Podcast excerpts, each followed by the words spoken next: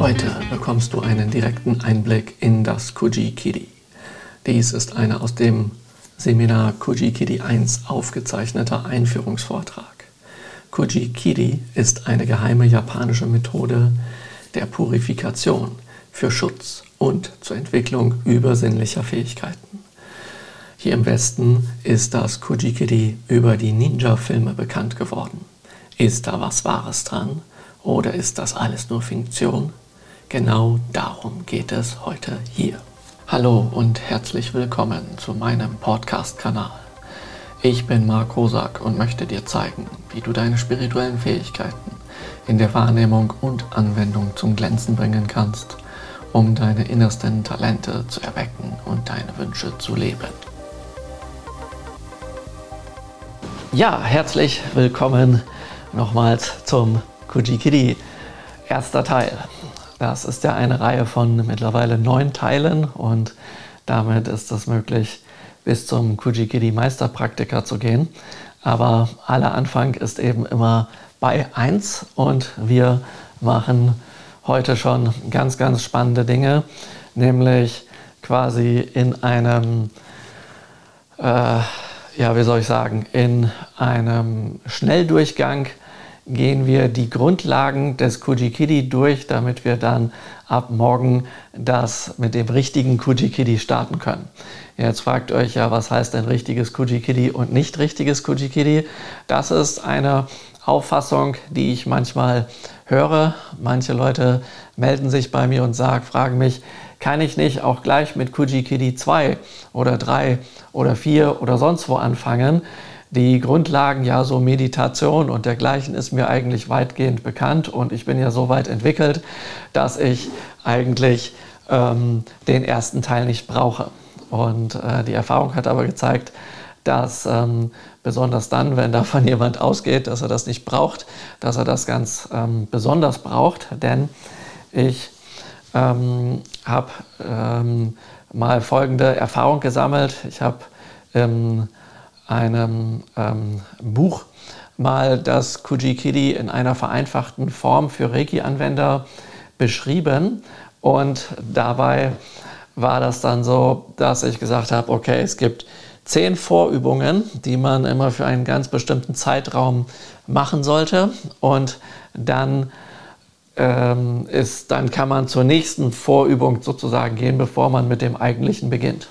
Und dann meldete sich eines Tages eine Leserin und sie sagte, sie hätte Übung 5 und 6 gemacht und das hätte sie einfach mal für zwei Tage ausgenockt. Sie hatte die ganze Zeit geschlafen, was sie denn jetzt tun könnte. Und dann habe ich ihr zurückgeschrieben und sie gefragt, ob sie denn auch ähm, Übung bei Übung 1 begonnen hat und ob sie Übung 1 die zehn Tage gemacht hat, wie ich das vorgegeben habe. Und ähm, Darauf kam dann sechs Wochen erstmal keine Antwort und dann meldete die sich bei mir wieder und ähm, als teilweise auf, als Antwort ähm, auf äh, meine Rückfrage, um mir dann dort ein gutes Feedback geben zu können und um ihr irgendwie helfen zu können. Und da sagte sie mir, ja, jetzt hat sie äh, mittlerweile ähm, Übung 9 und 10 gemacht und das hätte sie nun für sechs Wochen ausgenockt. Und ähm, da konnte sie gar nichts machen. Und was mir denn einfällt und was ich mir einbilde, dass sie bei Übung 1 beginnen soll, sie ist ja schon so weit entwickelt und gleichzeitig ähm, die Aussage, äh, dass ähm, wie kann man nur solche Übungen hier einfach öffentlich schreiben, wenn ähm, man dann erstmal sechs Wochen schlafen muss. Das müsste man da ja mit dazu schreiben, dass man sich darauf innerlich einstellen kann, dass man dann sechs Wochen schläft. ja, also so viel zu dem Thema. Ich finde das immer wieder, äh, wieder amüsant, wenn ich mich daran erinnere. Und ähm, es ist so, dass Kujikidi, also Kujikidi bedeutet, das Schneiden der neuen Zeichen oder das Schneiden mit den neuen Zeichen. Und diese neuen Zeichen lernt ihr morgen äh, im zweiten Teil. Und äh, da wird es darum gehen, dass wir die Kraft des unerschütterlichen Weisheitskönigs Fudomyo in uns hineinholen. Und der ist auch als Dämonenzerstörer oder Dämonenschlechter bekannt. Und es gibt jetzt, sage ich mal, mehrere Arten von Dämonen. Es gibt die inneren Dämonen, die auch mit den aus dem Buddhismus der Geheimlehren mit den drei sogenannten Geistesgiften beschrieben werden, nämlich von ähm, Verblendung. Das ist der Größenwahn, den ich eben beschrieben habe. Ich bin ja so weit entwickelt und wie kannst du dich erdreisten, dass ich bei Übung 1 fang, anfangen soll? Also das ist äh, die, die, sozusagen Verblendungen und Illusionen. Ja? Das heißt, manchmal wird einfach Erleuchtung mit Verblendung verwechselt oder mit Überbelichtung. Ja? Und ähm, voll im Bilde sein ist gut, aber überbelichtet ist eben dann nicht gut, ist einfach zu grell. Ja?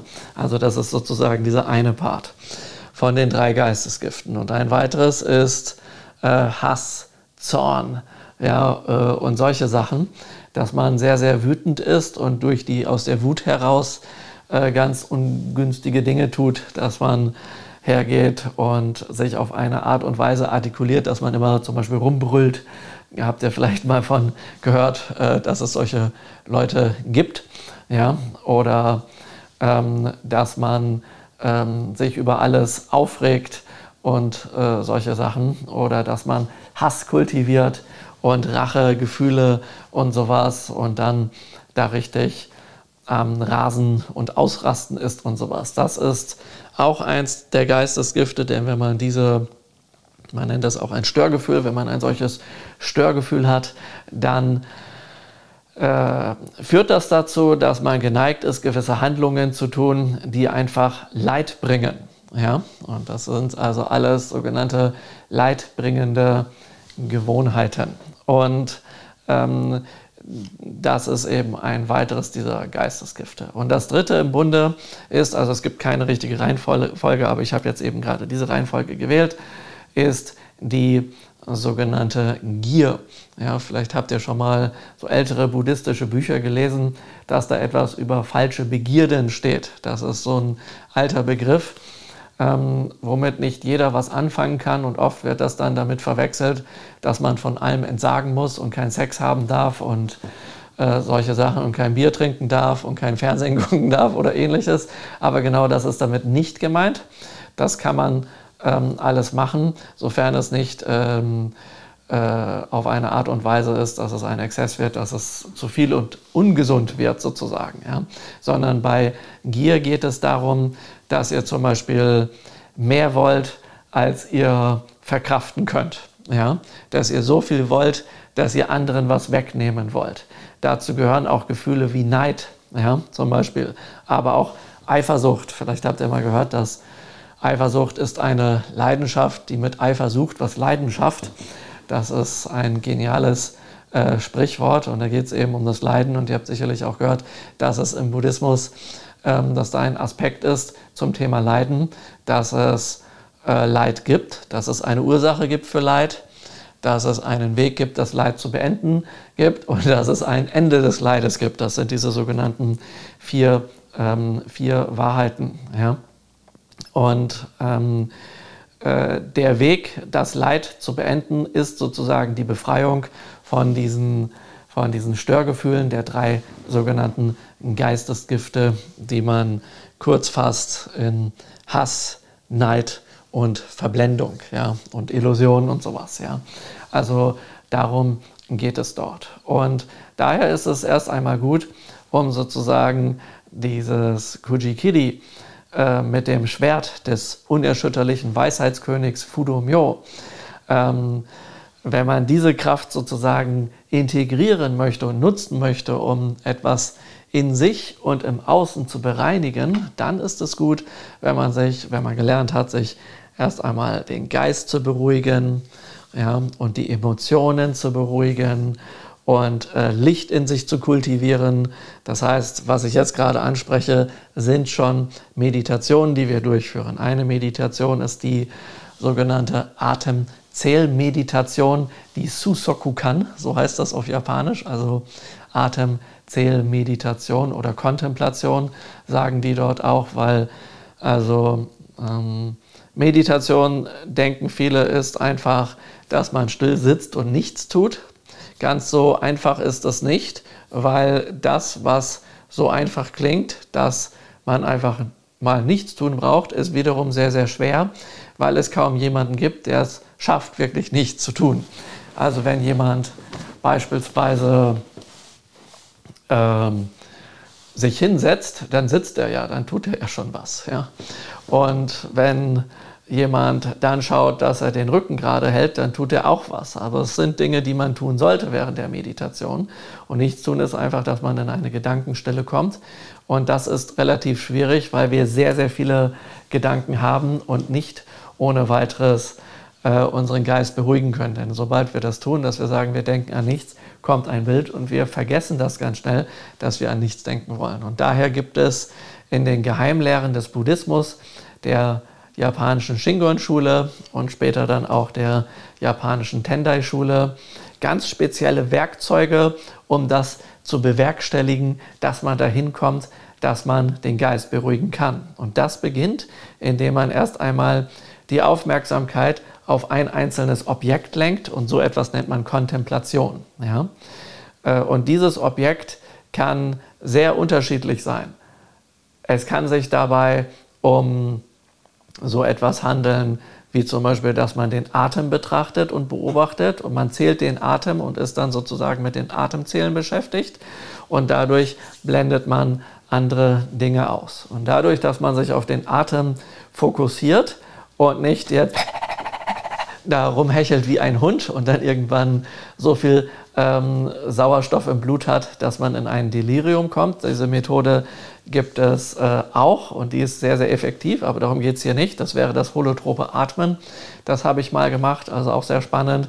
Da müsst ihr also ganz tief und ganz, also ganz viel ein- und ausatmen und dann kriegt ihr eben so viel Sauerstoff in euer Blut, dass ähm, ähm, alle, alle Themen, die ihr habt, auf einmal in euch aufpoppen können und ihr quasi im Raum ausrastet und um euch prügelt oder sonst was macht und rumhopst und ähm, an die Decke springt oder sonst was tut. Und ähm, dann sollt ihr eben weiter atmen und ihr geht durch irgendwelche Prozesse durch und heilt diese dann, weil ihr die sozusagen ausagiert. Ja?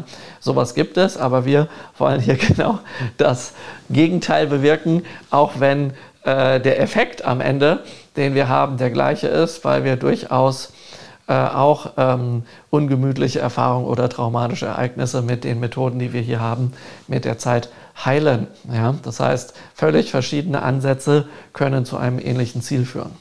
Und dadurch, dass wir ganz ruhig und langsam tief ein- und ausatmen, haben wir die Möglichkeit, über den Atem den Geist ganz, ganz stark zu beruhigen. Ja?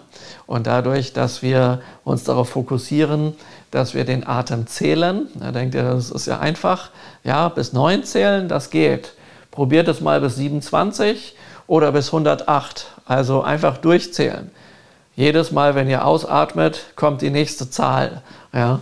Das ist, klingt einfach, probiert es aus. Wir werden das ja auch ausprobieren. Wir machen das mit neun Atemzügen. Äh, heute. Unser Ziel ist es auch, ihr braucht, also ihr könnt bis 108 gehen gerne, aber interessanter ist es, wenn ihr lange bei neun Atemzügen bleibt und ihr für neun Atemzüge mindestens fünf Minuten braucht. also ähm, das, äh, das und äh, ihr schafft das, das länger zu gestalten, je mehr ihr euch beruhigt und je mehr ihr sozusagen runterfahrt und dadurch auf tiefere Ebenen eures Geistes kommt, damit ihr dann in den fortgeschrittenen Dingen ähm, Themen berühren könnt, die ähm, euch berühren und die sozusagen die Außenwelt erschaffen, die äh, in eurem Inneren stattfindet. Und deswegen habe ich vorhin schon mal erwähnt, kurz bei der Vorstellungsrunde dass es Räume im Außen gibt. Das sind hier quasi unsere, unsere vier Wände oder unsere Wohnung, unser Haus und sowas. Oder da, wo wir draußen rumlaufen, ist auch ein äußerer Raum. Und dann gibt es natürlich den inneren Raum in unserem Geist. Und im Buddhismus gibt es noch einen Raum, nämlich das ist sozusagen der Raum, der uns miteinander verbindet.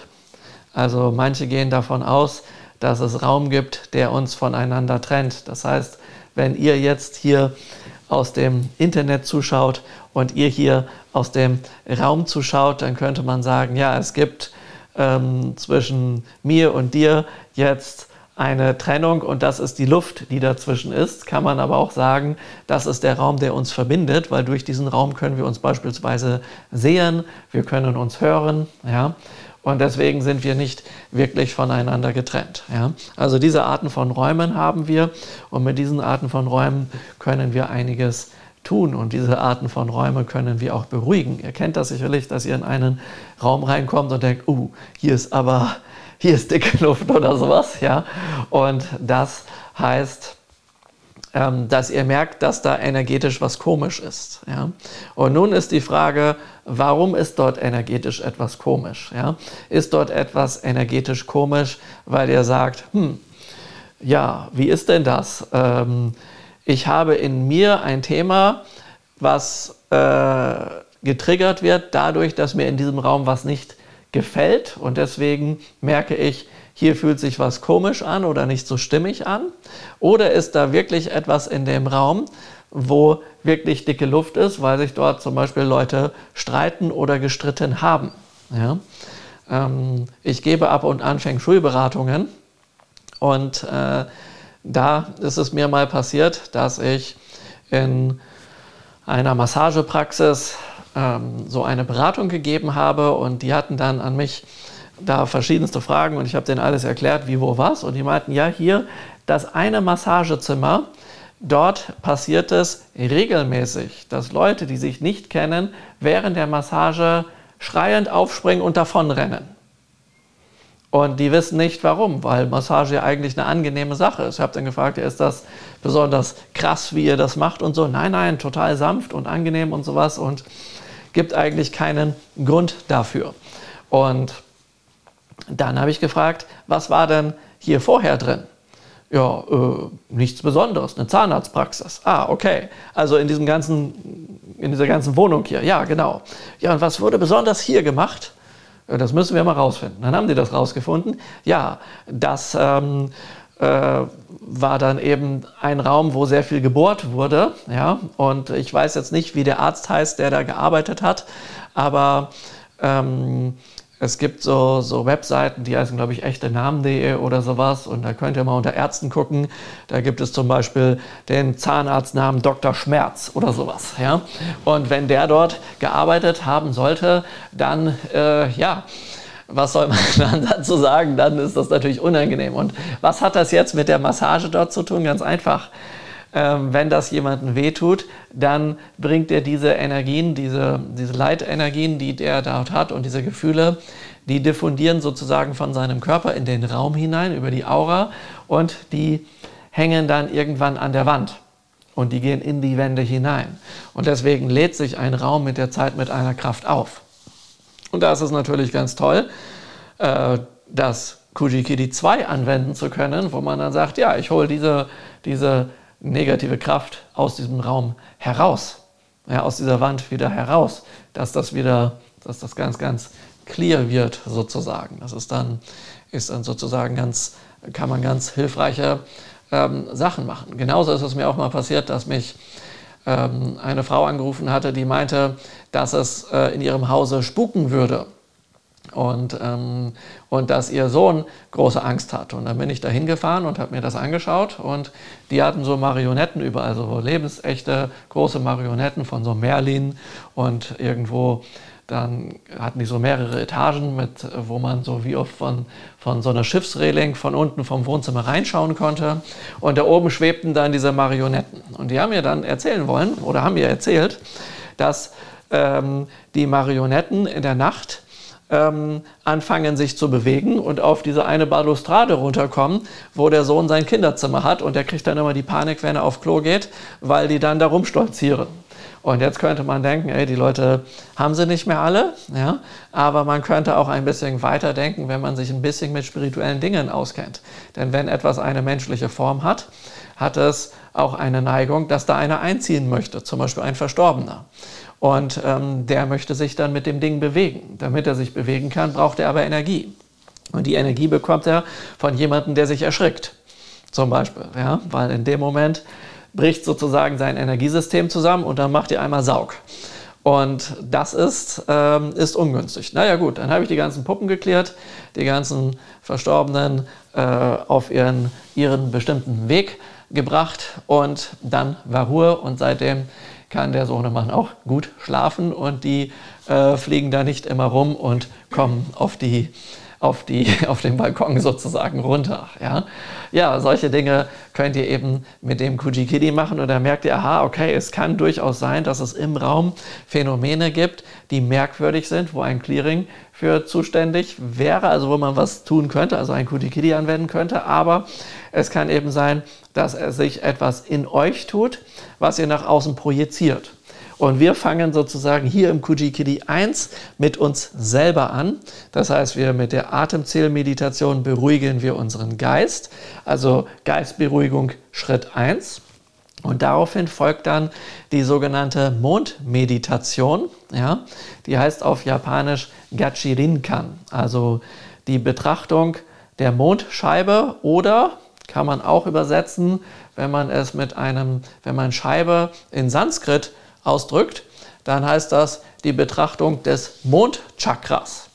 Ja, Chakra heißt ja Rad oder Scheibe. Habt ihr vielleicht schon mal gehört? Das sind, sind ja bekannt aus dem, aus dem Yoga und Hinduismus, diese, diese Hauptchakren zum Beispiel, diese sieben Hauptchakren, die es gibt. Aber es gibt auch noch ein paar mehr. Es gibt tatsächlich ein, ein Mondchakra, was sich am Hinterkopf befindet.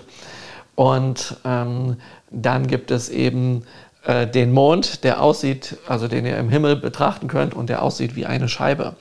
Und genau darum geht es, weil dieser Mond sozusagen ähm, das Spiegelbild unseres Geistes darstellen soll. Ja? Was heißt das? Das heißt, stellt euch mal vor, ihr seid irgendwo in der Natur an einem schönen See, ihr sitzt dort auf dem Steg und es ist Vollmond und der Mond spiegelt sich in dem Wasser dieses Sees. Und dann seht ihr ein wunderschönes Spiegelbild von diesem Mond. Ja, und das ist das Sinnbild dafür, dass ihr einen ruhigen Geist habt, weil ihr könnt den Mond in dem Wasser, und das Wasser steht für die Emotionen, könnt ihr nur dann betrachten, also wirklich klar sehen, wenn das Wasser ruhig ist.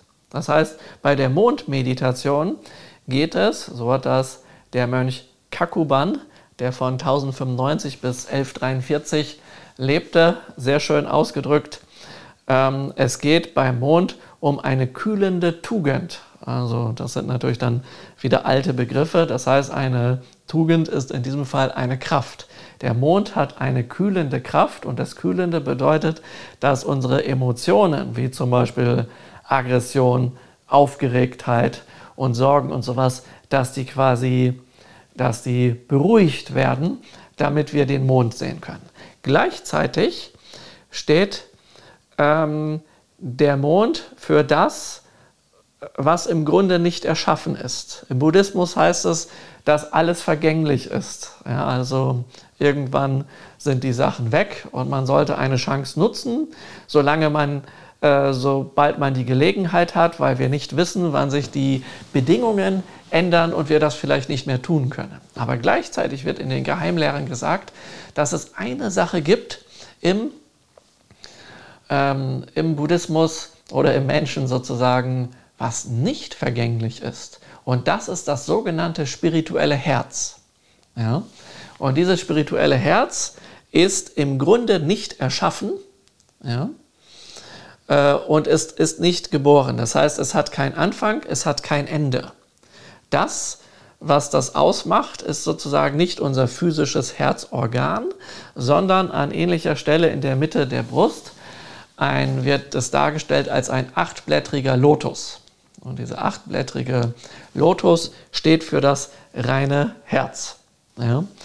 Äh, manche Leute, die meine, mein Buch äh, äh, sich von mir holen, wo ich in eine Signatur reinschreibe, ähm, die, ähm, die Siddham in der japanischen Kunst in Ritualen der Heilung. Das ist meine, meine Doktorarbeit über die Siddham-Zeichen, ähm, wo ihr heute gleich drei Stück von lernt und wo ihr diese anwenden werden aus den Geheimlehren des Buddhismus. Und äh, dort schreibe ich häufig ein Koan rein. Ja?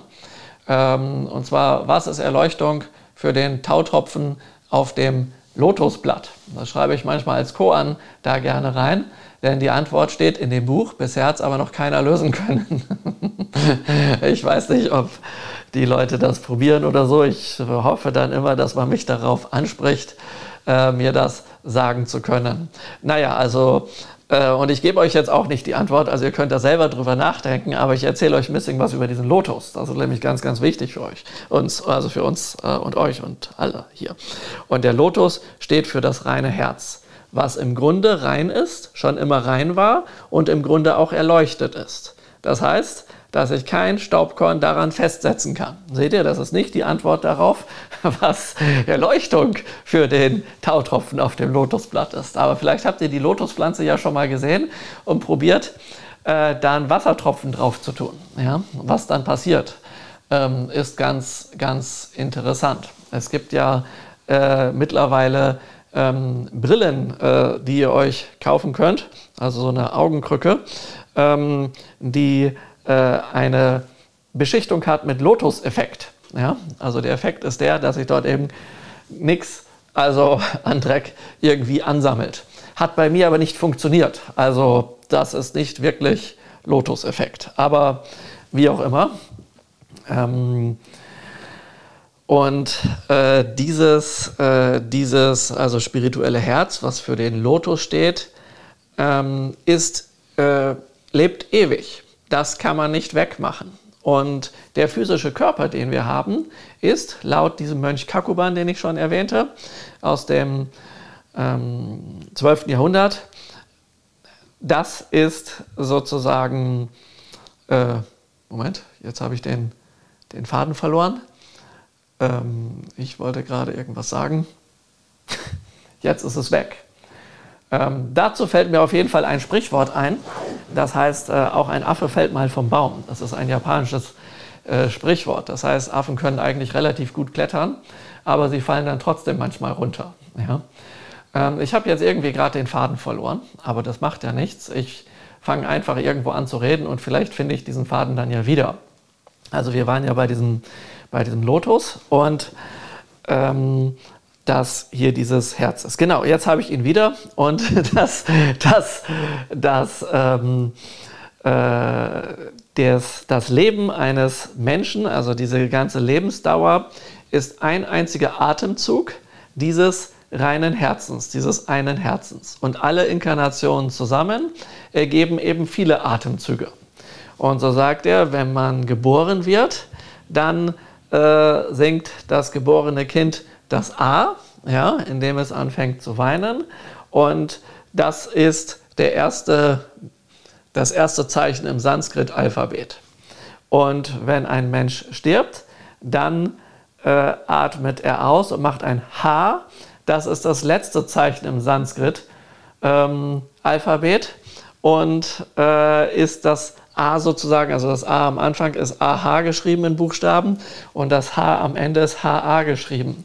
Und das ergibt sozusagen diesen einen großen, großen Atemzug. Und es ist jetzt sozusagen die Kunst darin, dass es einem gelingt, ähm, äh, äh, zu erkennen, dass dazwischen nichts ist. ja, vielleicht habt ihr schon mal, äh, vielleicht habt ihr schon mal von dem Herzsutra gehört, ja, und das äh, da da gibt es so, so, Sätze drin, wie zum Beispiel Lehre ist Form und Lehre äh, und Form ist Lehre. Ja, es gibt kein Hören, kein Sehen, kein Sprechen, kein dies, kein jenes. Und das führt eben dazu, dass alles Sein Lehre ist. Ja? Ähm, äh, also Shikizoku Seiku ist dieses ähm, Alles Sein ist Lehre sozusagen, dieser, dieser Teil aus diesem, diesem Sutra dort, also auf Japanisch ausgesprochen. Und ähm, also Form ist Lehre und Lehre ist äh, Form und Form ist nicht Lehre und Lehre ist nicht Form, heißt Shikizoku Seiku auf Japanisch. Ja?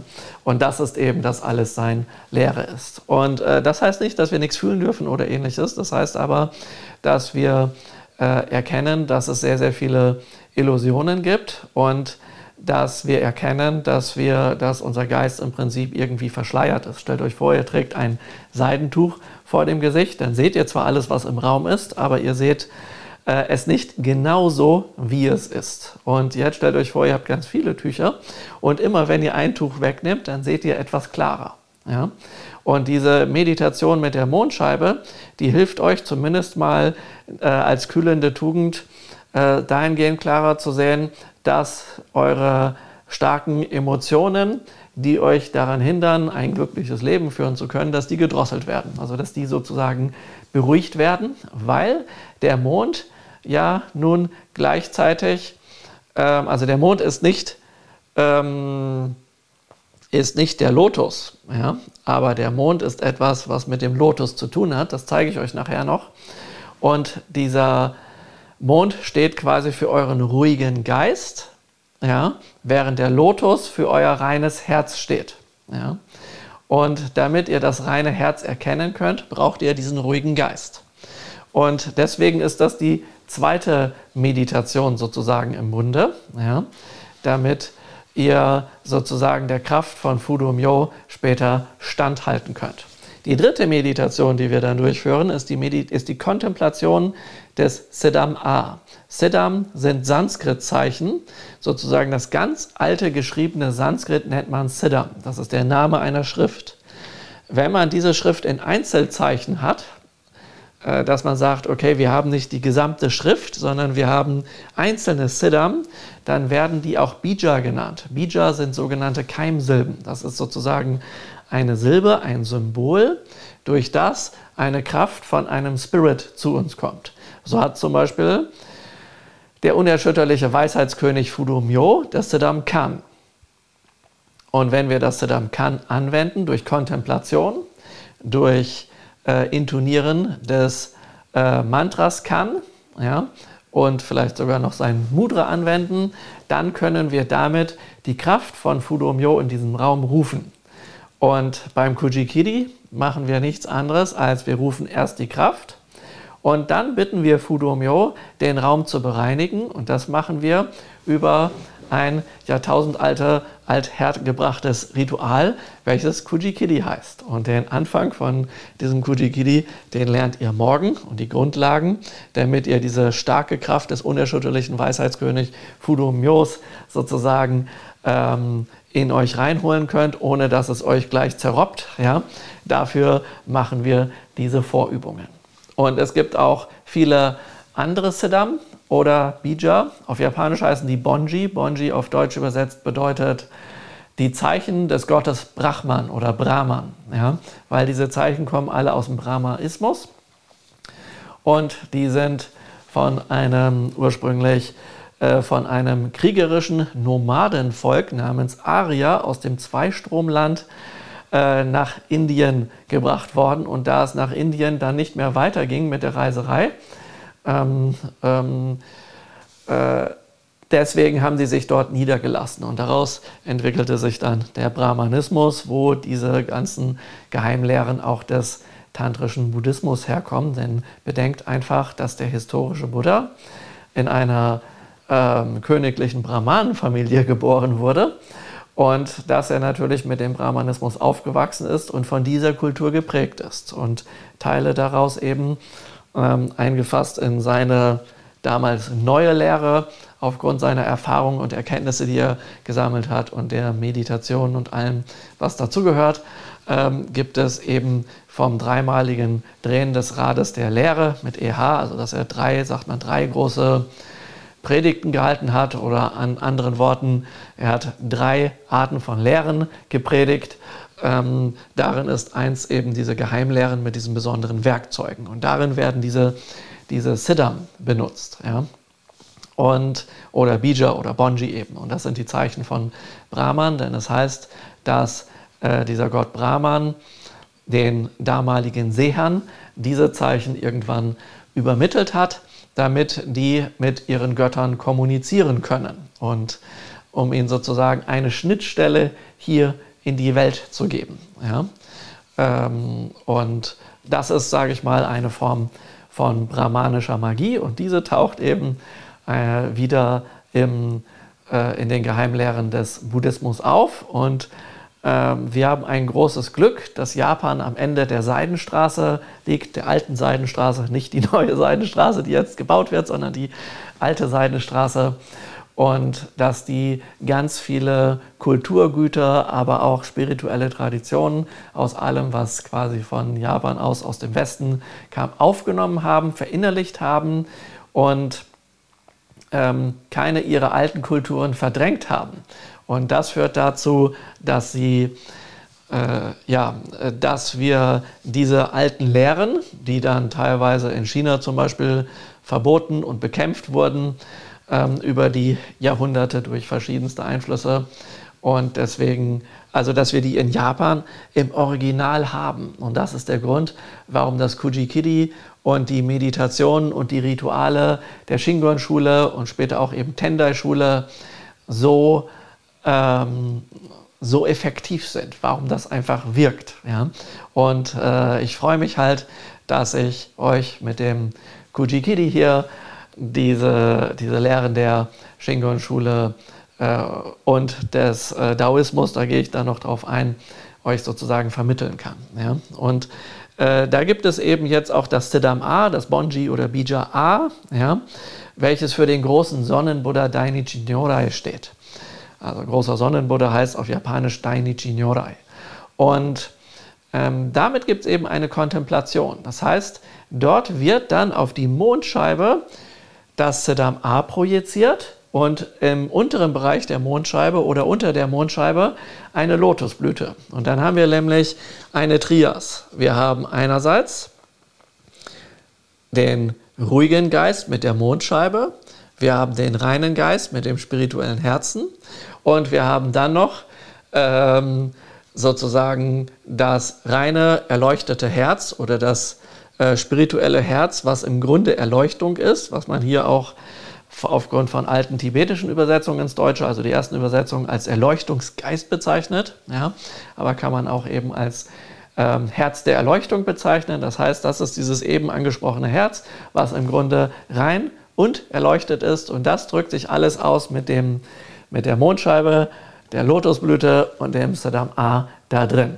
Und wenn wir diese dritte Meditation machen, wo wir sozusagen das in einem Komplex, also Mond mit Lotus und Saddam A betrachten, in uns reinholen und in uns wirken lassen, dann werden wir, wird unser Bewusstsein, unser bewusster Geist berührt mit dem Herz der Erleuchtung.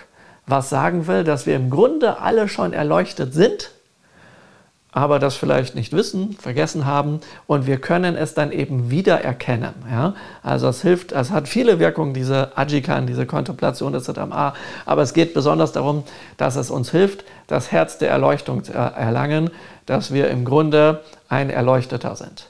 Und auf dieser Basis bauen wir dann später das Kujikiri auf. Denn diese drei Meditationen, die ich jetzt in Kürze beschrieben habe, was die machen und wie das so in etwa geht, diese werden später in jedes Kujikiri eingebaut. Ja? Und dann kommen diese anderen Elemente, die fortgeschrittene Lehren der Geheimlehren der Shingon-Schule sind, die Lehren des Shugendo, des also japanischen Schamanismus und ähm, Volksmagie und Zauberei beinhalten und die auch daoistische Praktiken beinhalten, die kommen dort dann alle zusammen. Und die Basis hier ist das, was ich jetzt beschrieben habe. Und dann machen wir aber heute noch eine Sache, nämlich das ist die Goshimbo. Ja? Und das ist äh, quasi ein Meditationsritual, ähm, welches für unseren Schutz, Schutz ist. Also Goshin heißt den Körper schützen. Und Bo kommt von Ho. Das kann eine Lehre sein, ein Ritual sein, eine Technik, eine Methode, eine Meditation. Und es ist in diesem Fall alles in einem. Ja? Goshimbo heißt das. Und wenn auf ein N äh, ein H kommt, dann wird daraus in der Aussprache ein B. Ja, und deswegen heißt das Goshimbo. Und bei der Goshimbo bauen wir einen enormen Schutz auf. Und der Schutz wird jetzt nicht dadurch aufgebaut, dass wir hier so ein mega Amulett tragen, ja, was uns vor allem Bösen schützt oder ähnliches, sondern der Schutz wird dadurch aufgebaut, dass wir eine innere Arbeit tun. Ja, und diese innere Arbeit, äh, also das eine, eine, ein inneres Ritual, was wir durchführen, soll unsere drei Karmas reinigen.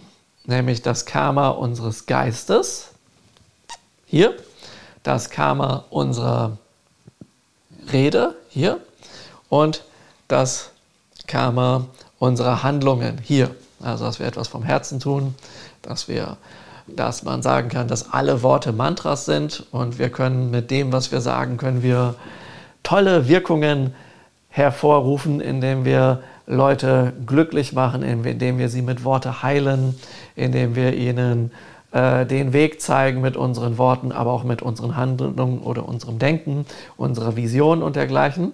Aber wir können damit auch zerstören. Und es ist eben nützlich, dass wir alles, was eben Leid verursacht, in unserem Herzen, in unserem Geiste, in uns äh, aufräumen und reinigen. Und dafür ist die Gushimbo. Und deswegen gibt es, es gibt Karma auf der Ebene der Handlungen, auf der Ebene der, der Sprache und auf der Ebene des Geistes. Und das spricht sozusagen hier gleichzeitig die drei Geheimnisse, sagt man, oder die drei Mysterien, auf Japanisch Sanmitsu, oder chinesisch Sanmi an.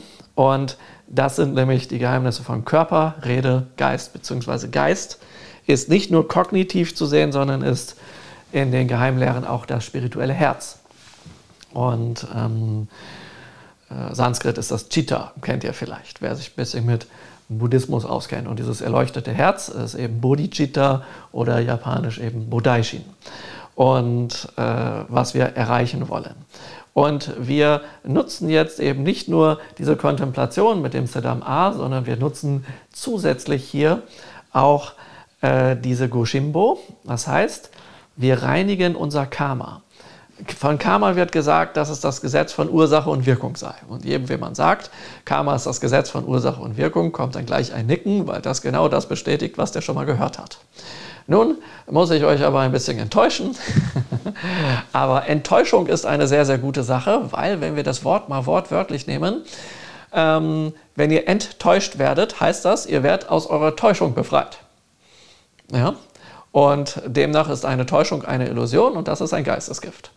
Also ich enttäusche euch damit, Karma ist nicht das Gesetz von Ursache und Wirkung, sondern Karma bedeutet erst einmal nur Aktion oder Handlung. Das heißt, ähm, wenn ich jetzt zum Beispiel äh, mit meiner Hand hier hinreiche, ist das eine Handlung. Daraufhin wird eine weitere Handlung erfolgen. Ich kann die Hand zurücknehmen oder ich kann das hochheben. Und wenn ich jetzt das einfach, äh, wenn ich meine Hand nach unten kippe, ist das auch eine Handlung. Und das nach unten kippen führte dazu, dass aufgrund der Schwerkraft das hier herunterfällt. Und das ist auch eine Handlung. Das heißt, aufgrund einer Handlung, einer Aktion, die man tut, erfolgt eine Reaktion. Ja? Und das ist das, was eben als Gesetz von Ursache und Wirkung beschrieben wird.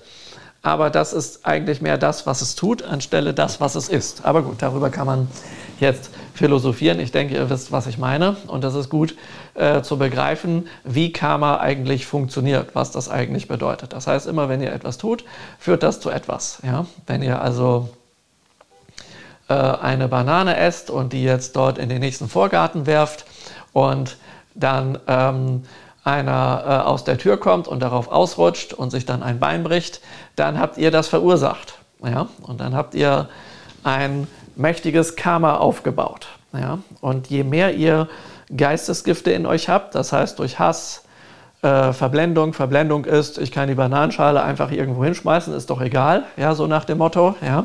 Gibt solche Leute oder die Zigarettenkippe, wieso ist doch nur eine Kippe, zack, weg und sowas, ja, das hat alles Wirkung, ja, weil das kann einen Waldbrand bewirken und das Sterben von Tausenden von Tieren bewirken, was dann auf der Kappe dieser Person ist, die die Zigarette aus dem Auto rausschnipst oder ähnliches und dann ein Waldbrand entsteht oder eben Rauchen durch den Wald gehen oder ähnliches. Ja? Also alles hat einfach eine Wirkung und es ist nützlich, diese drei Geistesgifte aufzulösen, damit man kein Leid verursacht. Denn wenn man nach außen Leid verursacht, verursacht man auch irgendwann nach innen Leid.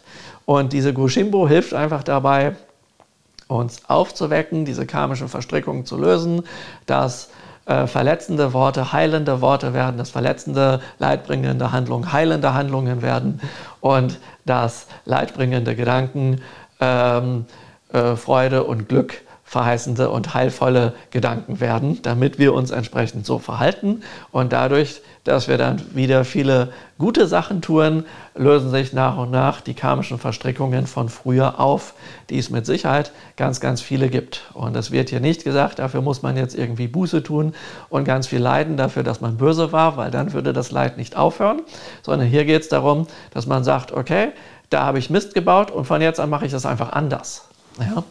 Und äh, das ist dann hilfreich. Und diese Meditation hilft euch dabei, das alles aufzulösen. Und am Ende dieser Meditation oder dieser Medi dieses Meditationsrituals kommt dann sozusagen der Aspekt, wo man die goldene Rüstung anlegt. Ja, das heißt, in sich ist man rein und damit man möglichst von äh, äh, Dingen aus der Umwelt weniger belastet wird mit Dingen, die einen dazu verleiten, auch wieder etwas zu tun, was Leid aufbaut, legt man sozusagen diese, diese goldene Rüstung an. Und ähm, das ist also was Energetisches, was dann dort gemacht wird. Und das hat dann insgesamt den Effekt, dass wenn ihr diese Meditation einmal macht am Tag, dass es euch relativ schwer fallen wird, an dem gleichen Tag ähm, ein Karma zu haben, was dazu führt, dass ihr schlechtes Karma machen könnt. Ja? Ihr könnt euch natürlich immer noch bewusst entscheiden, etwas Dummes zu tun, ja? aber ähm, es äh, beschert euch einfach mehr Glück, weil, ihr, weil es euch davon befreit, Dinge anzuziehen, die euch Unglück bringen. Ja? Und das ist natürlich, das äh, bereitet natürlich euren, euren Weg vor. Und das ist sozusagen das, was wir heute alles tun. Ähm, hier und dafür bekommt ihr, damit ihr die Mantras da nutzen könnt, die Mudras nutzen könnt und die äh, Symbole, die Siddham, die Bija nutzen könnt. Dafür bekommt ihr eine Einweihung. Und jetzt verrate ich euch ein Geheimnis. Ich habe doch vorhin davon gesprochen, dass es Körperrede, Geist gibt, beziehungsweise Herz, und dass darauf Handlungen sind. Aber es gibt das nochmal auf einer anderen Ebene, nämlich der Körper ist ein Mudra, Mudra wie zum Beispiel das Gasho Mudra. Ja? Die Rede ist ein Mantra. Ja? Ähm, wie zum Beispiel äh, Om Mani Padme Hum, das ist ganz bekannt zum Beispiel. Ja? Und, ähm, und oder wie das Fudomyo-Mantra, Namaxamanda Vasaranam Senda Makaroshana Sovatai Unterrata Kanman. Das ist ein Mantra, ja, und äh, ja, das steht für die Rede. Ja? Also das Mudra für den Körper, das Mantra für die Rede und das Siddham für den Geist. Und diese drei in Kombination sind auch die drei Geheimnisse und damit werden, äh, wird die, äh, das, was wir tun in den Meditationen und den Ritualen und alles, was wir tun, besonders effektiv. Und das wird seit Jahrtausenden gelehrt, aber es wird immer wieder vergessen. Die meisten von euch wissen, dass ich seit fast 30 Jahren Reiki praktiziere. Und ähm, wer meine Bücher kennt, weiß, dass ich in die Arbeit mit den Reiki-Symbolen die drei Geheimnisse einbaue. Dass ich sage, wir nutzen unseren Körper und malen die Symbole tatsächlich mit dem Körper, weil es den Körper äh, betrifft. Und wir visualisieren das mit dem Geist und wir äh, sprechen es mit das Mantra, also die Aussprache mit dem Mund laut hörbar aus, also nicht gedacht im Kopf. Und das erzähle ich im Reiki-Bereich in Hunderten von Vorträgen und allen Möglichkeiten immer und immer wieder. Und es bleibt ein Geheimnis. Und warum? Weil die meisten sagen, oh, ich mache das einfach mental. Wer weit genug entwickelt ist, der kann einfach alles mental machen. Du sagst hier was von drei Geheimnissen, so ein Quatsch. Ja? Ähm, ich bin so weit entwickelt, dass ich das mental kann. Du bist nicht so weit entwickelt, deswegen musst du da noch die Hand rumfuchteln und sowas. Ja? Naja, und deswegen bleib, bleiben es Geheimnisse. Das ist total irre irgendwie, weil ähm, die Geheimnisse bleiben die Geheimnisse. Selbst wenn man sie verrät, ähm, sie werden nicht unbedingt umgesetzt. Und wenn sie nicht umgesetzt werden, ja, was passiert dann? Dann geraten sie wieder in Vergessenheit und sind wieder ein Geheimnis. Aber die Leute, die sie umsetzen, die verstehen irgendwann, dass das Geheimnis nicht die Anwendung dessen ist, das zu tun, sondern dass sich die wahren Geheimnisse dann offenbaren, wenn man es tut. Naja, und das ist dann aber auch ein Geheimnis, weil das kann man erzählen, wie man möchte. Wer es nicht tut, der wird es auch nicht erfahren. Und so bleibt es dann eben im Verborgenen. Und das ist der Grund, warum man das Geheimlehren nennt. Also man kann die Lehren einem alle erzählen, aber ob sie ankommen, ist eine andere Frage. Und als ich meine Doktorarbeit geschrieben habe, genau über diese Geheimlehren, durfte ich einen chinesischen Text übersetzen, aus dem ich jetzt hier in diesem Gespräch schon ein wenig zitiert habe. Und ich habe zwei Jahre, ich zwei Jahre gebraucht, um diese etwa 20 Seiten zu übersetzen. Jetzt denkt ihr vielleicht, wie kann man nur so blöd sein und zwei Jahre für 20 Seiten brauchen? Ja, der Text ist mir schwer gefallen. Dann war er fertig übersetzt, dann habe ich ihn gelesen und ich habe ihn nicht verstanden. Deswegen habe ich zwei Jahre darüber nachgedacht, gebrütet, manche sagen auch meditiert oder wie auch immer, um festzustellen, oh, der Text ist falsch übersetzt. Also habe ich ihn nochmal zwei Jahre übersetzt, um dann zu verstehen, ich verstehe ihn wieder nicht. Ja, also habe ich wieder zwei Jahre meditiert. Ja? Und daran habe ich gemerkt, ja, die Geheimlehren offenbaren sich nicht einfach jedem, sondern man muss sich ein bisschen anstrengen, man kommt nicht drum rum. Das habe ich dann äh, so, ich weiß nicht, so um die fünf Jahre ähm, oder keine Ahnung, also, nee, Quatsch, nicht fünf Jahre. Ich habe das um die fünf Mal gemacht. Also ich war dann zehn, elf, zwölf Jahre um die insgesamt beschäftigt. Aber nach elf Jahren habe ich dann den Rest der Doktorarbeit, also die restlichen 300 Seiten, in einem halben Jahr geschrieben. Tja, weil ich es dann irgendwann vielleicht verstanden habe, es sei denn, ich unterliege der großen Verblendung und ich glaube nur, dass ich es verstanden habe. Deswegen beschäftige ich mich damit weiter, um es weiter zu verstehen. Ja? Und das zeigt, dass die ganze Sache ein Weg ist. Ja? Und dass es sich hierbei, auch beim Kujikiri, nicht nur einfach gibt die Technik her und dann, dann habe ich es drauf, sondern wenn ihr die Technik anwendet, dann werdet ihr Erkenntnis sammeln und ganz viele tolle Sachen machen können. Und wenn ihr es nicht anwendet, gibt es dafür keine Strafe, das juckt dann auch niemanden. Ja? Denn die Buddhas warten einfach, die sind ja unsterblich und der Fudumyo auch. Ja?